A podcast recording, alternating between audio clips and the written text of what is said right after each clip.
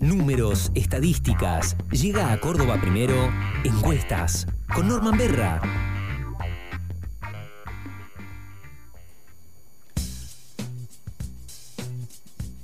Hola Norman, buen día. ¿Cómo va? Buen día Jorge, Andy Equipo, ¿cómo va? Bien, muy bien. Eh, bueno, no hace un, un poco más de una semana eh, que finalmente Mauricio Macri anunció lo que casi todo el mundo preveía, que no será candidato eh, para las elecciones presidenciales de este año.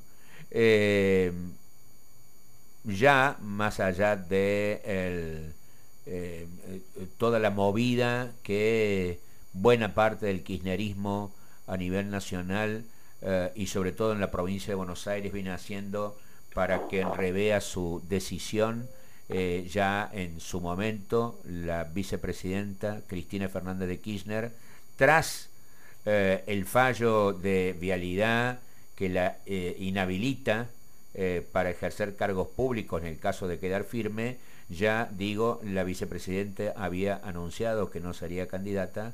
Bueno, más o menos se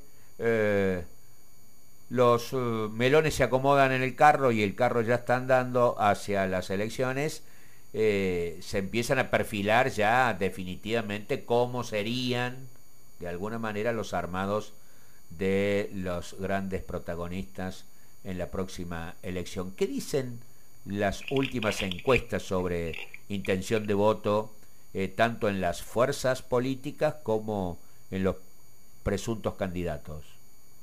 Bien, bueno, introducción vale porque es cierto que los dos en su momento se abrieron de la carrera presidencial, pero hay un matiz importante para marcar, que es que la, el anuncio de Macri no fue acompañado por ningún operativo clamor, de hecho salieron rápidamente a felicitarlo, a celebrarlo, todos lo aplaudieron. Norman, eso es, todos lo aplaudieron, digo, digo, qué bueno, este, eh, una actitud patriótica, es como si hubieran respirado tranquilos todos. Sí, sí, da la impresión de que no, no, estaba muy entusiasmado con que siguiera compitiendo. Ah, hubo algún lamento aislado, si nunca, nunca falta, gente en Pichetto, por ejemplo, pero en general todos estuvieron bastante contentos, digamos, con el anuncio, y en especial Burrich, que según las encuestas, no diría todas, pero la mayoría ya se venía perfilando como la que iba a ser más beneficiada por la salida de Macri, porque en realidad el perfil de Macri se ha ido bastante de derecha, que es el mismo perfil que eligió Bullrich, y de hecho era una especie de, de obturación a la candidatura de ella, ¿no? Además, incluso en una obturación a la, a la importante tarea de recaudar fondos para una campaña en la cual la renta había sacado una presión de ventaja, ¿no? No ocurre lo mismo, claro, no ocurre lo mismo con Cristina, ¿no? Claro, claro, en cambio en el frente de todos todavía vemos operativos clamor y yo no descartaría todavía la posibilidad de que Cristina revise la posibilidad de ser candidata, no sé si al primer lugar de la fórmula, pero capaz que a un segundo lugar, ¿no? Digo por el tema de la de mover el capital político, porque no es lo mismo anunciar yo apoyo a, a hacer el segundo o segunda de, de tal, ¿no? Pero bueno, veremos, es cierto que tampoco se puede descartar que cumpla finalmente lo que dijo en su momento y se, y se corra el escenario. Lo cierto es que hay varias mediciones, en general el panorama no muestra cambios drásticos, pre anuncio de Macri, pre post anuncio de Macri. Ahí me dicen a distinto nivel. Hay una de sinopsis que midió del 8 al 16 de marzo. Ellos midieron los signos políticos. Y en la serie evolutiva de sinopsis sí hay un dato interesante en este en particular, porque ellos muestran un panorama cada vez menos polarizado. Por ejemplo, en diciembre ellos, juntos por el cambio, le daban 33,4 tercio de, de intención de voto total y el Frente de Todos le da prácticamente un 28 con la eh, Libertad Avanza en 16% casi, 15,8. ¿no?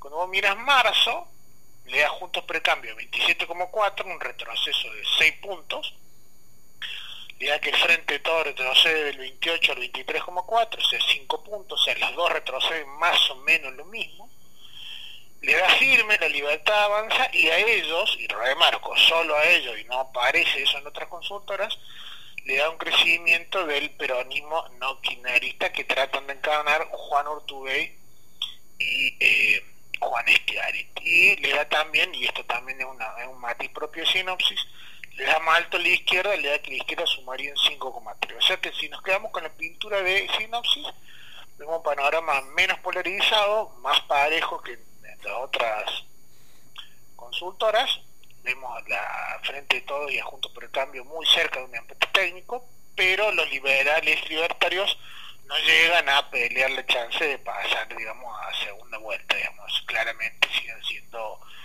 junto por el cambio, el Frente de Todos, las dos fuerzas más votadas, ¿no? Con el tema político en redes, ellos hicieron una medición más, más nueva, entre el 20 y el 24, o sea, por los días que Macri estaba anunciando su salida del escenario, Juntos por el Cambio le da más alto, 31,1. Frente todo le da casi 28. Acá ellos tienen a liberales y libertarios casi 27, o sea que tenemos casi un triple empate técnico. El peronismo del 9 y pico que tenía, el peronismo acá, del 9 y pico que tenía en la otra, retrocede al 3,3, o sea este te le tira bastante para atrás. Y el frente izquierda del 5 que tenía en Sinopsi, acá retrocede al 1,1. Y la tercera que midió por partido, midió la preferencia eh, en la elección presidencial, no intención de voto, sino quien prefiere usted que gane. Y acá también el dato llamativo, a diferencia de los otros dos, que ellos tienen al frente todos adelante, ¿no? 27% frente a todos, 25 juntos por el cambio, de nuevo lo digo, en realidad hay un empate técnico, pero la diferencia es que en el orden acá parece invertido con respecto a los otros dos. La libertad avanza claramente tercero, pero atrás, 18%, no llega al 20%. O sea, no llega a pelear la posibilidad de pasar a los balotes. La izquierda, el, igual que en Sinopsis, está en 5, y ellos tienen un 5 de derecha a derecha dura, que en este caso dijo derecha, pero no se inclinó por los libertarios, así que ellos no lo sumaron, ¿no? Un otro por un 2% dijo otras otras formaciones partidarias y un 18% indeciso. O sea, que si tenemos eh, esta, este, este, panorama tenemos algún matiz. Y la cuarta que mide sellos, después vamos a pasar a la, la medición de candidatos, ellos midieron espacio político de y dio junto por el cambio 31,5, o sea, vuelve a estar junto por el cambio primero. El frente de todo le da 25, según 6 puntos atrás, pero de nuevo estamos hablando de diferencias que no son estadísticamente significativas, si van a tener en cuenta que son mediciones que están en promedio en un 3% de error muestral. Liberal y libertario acá en 15. El peronismo no kirchnerista 4,6, o sea, un poquito más alto que en las dos vimos recién, pero por debajo, lejos, lejos del 9 que le dio sinopsis, y la izquierda en 3,3. Si hacemos como siempre, nos quedamos con un promedio de las de las cuatro mediciones, nos da un 32,4 para Juntos por el Cambio, o sea, casi un tercio, 29,2 para el Frente de Todos, se rozando el 30, y una brecha de apenas 3 puntos porcentuales entre los dos, 3,3, que es un empate técnico en términos estadísticos. ¿no? Eh, libertad avanza mi ley, ronda el 20%, se sigue siendo tercero, pero no, no llega a meterse en una pelea grande. El peronismo no cae, se queda en un promedio de 4,5 y la izquierda queda en un 3%. ¿no? Eh, cuando te escucho, eh, veo en, mi imaginación lo que podría suceder en las pasos. Este, eh, Milei eh, y su sector libertario eh, va a ir solo a las pasos, no tiene adversario interno, a diferencia de las otras dos coaliciones, con lo cual uno puede suponer que al final de la noche del, día de las pasos de ese domingo, quizás Milei, quizás pelee individualmente un primer puesto con los otros candidatos, pero atrás, y quizás bastante atrás, de la sumatoria de los candidatos de Juntos por el Cambio y los candidatos del Frente de Todos, ¿no? Tal cual, es correcta tu observación y eso explica dos cosas. Uno, explica por qué el kirchnerismo no quiere paso, porque quiere quedar quiere que el frente todo quede como el candidato, eh, digamos, como la fuerza con el candidato más votado, imaginemos.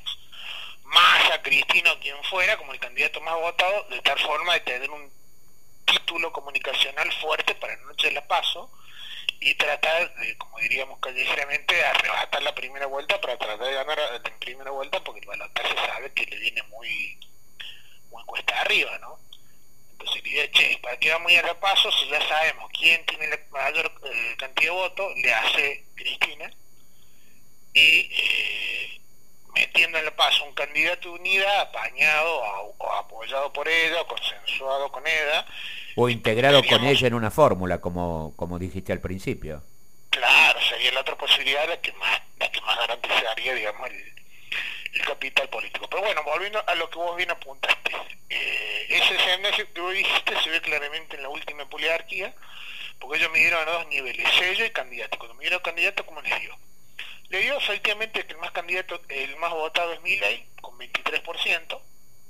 Fíjate que mejora la performance como candidato, porque le estaba dando un 18 la formación, y había un 5 de derecha que quedaba apoyando, y cuando aparece Milley termina sumándose a la misma expresión, ¿no es cierto? 23% Milley.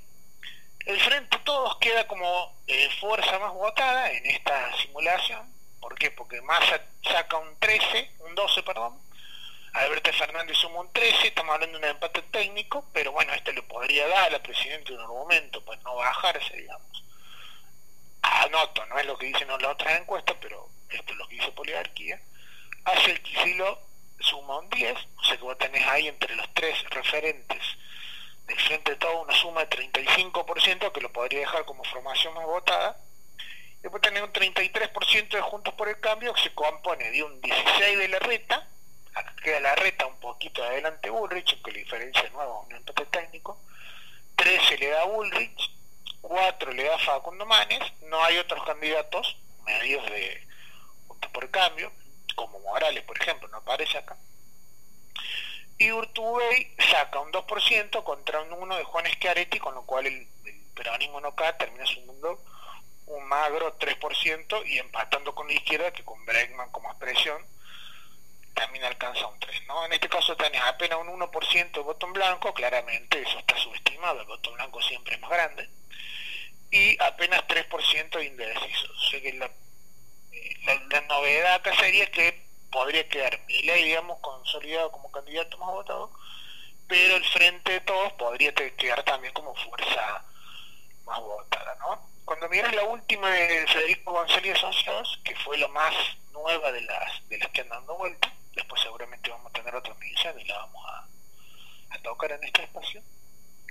Ya midieron sin Macri y midiendo el efecto de la salida de Macri y les dio primero que Burri sale como la más beneficiada, dentro de la interna de Juntos por Cambio lo duplica a la reta, después veremos si la otra encuesta coincide o no, pero eso es lo que este dice le da Burrich 20,7, casi 21, le da la reta 10%, es el doble, y ellos se miden amplio, ¿no? Le da 2,5 manes, todos siempre dentro del junto por cambio, 2,3 Morales, 1,2 Vidal, ratificando esto que hemos dicho, que es la más débil de las candidatas del PRO, Elisa Carrero le da 1%, y Pichetto, casi testimonial, un 0,5, ¿no?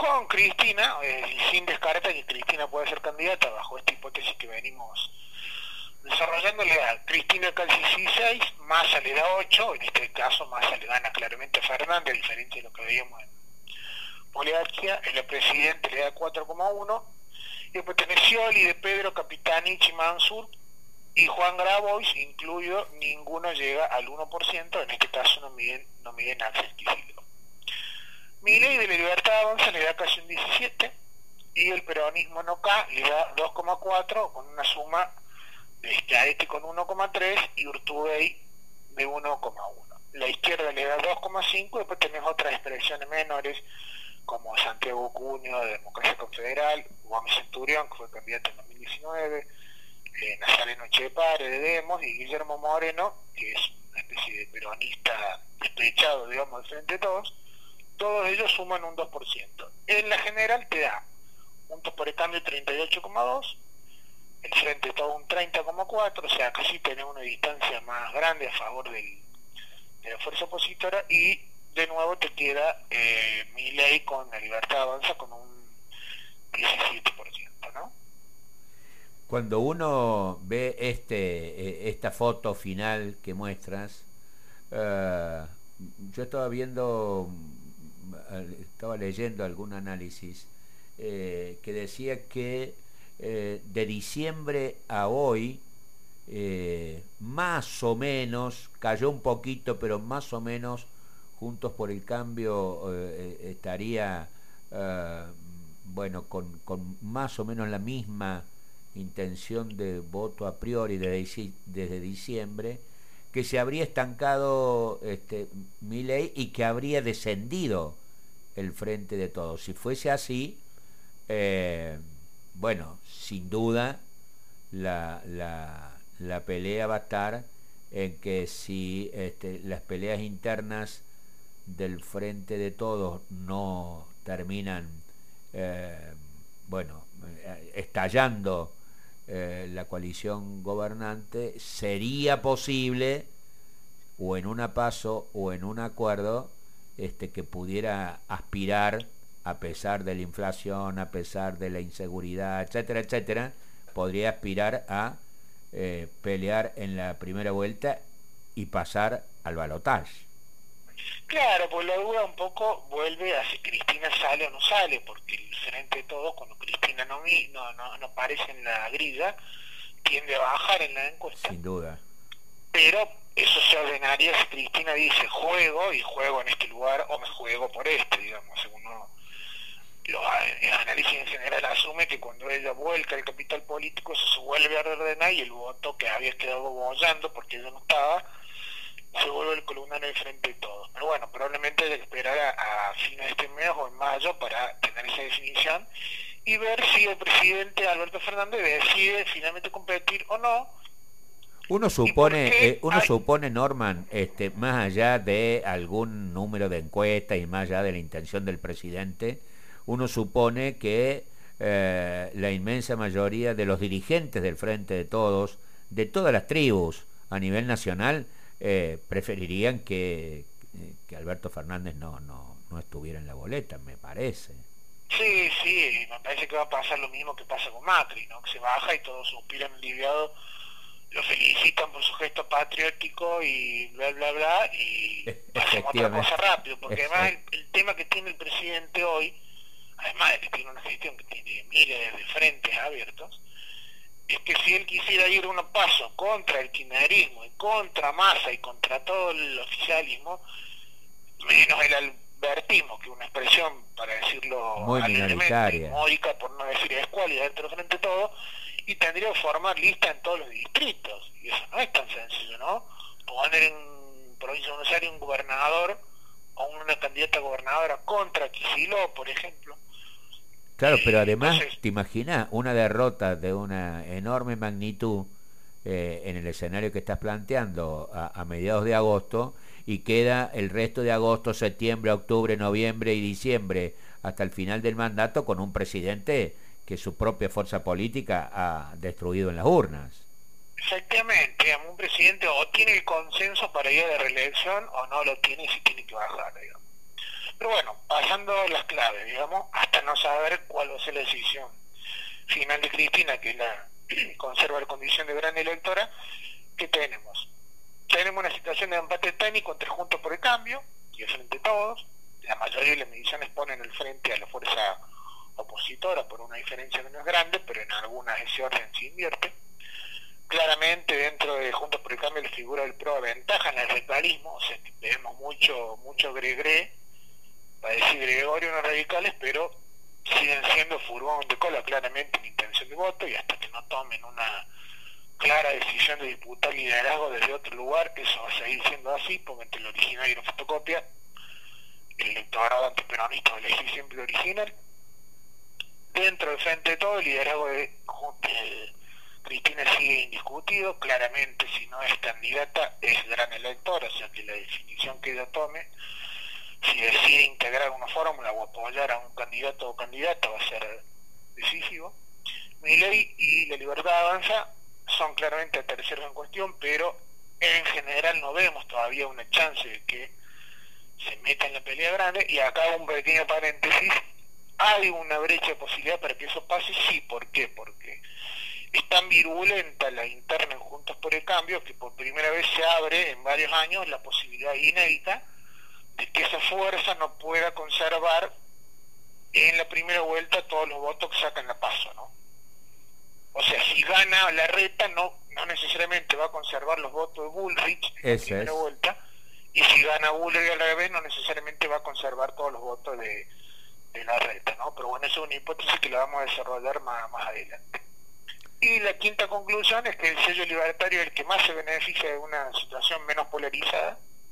No vemos hoy ninguna chance de que el peronismo no acá eh, se meta como tercera fuerza. ¿no? Claramente en todas las mediciones está muy por detrás de la libertad avanza y son pocas las que le dan eh, proyecciones cercanas al 10%. La mayoría lo pone por debajo del 5%, ¿no? peleando incluso con la izquierda la condición de cuarta fuerza. Clarito, clarito. Gracias Norma, buen fin de semana, felices Pascuas para mañana. Buen fin de semana, felices Pascuas para todos.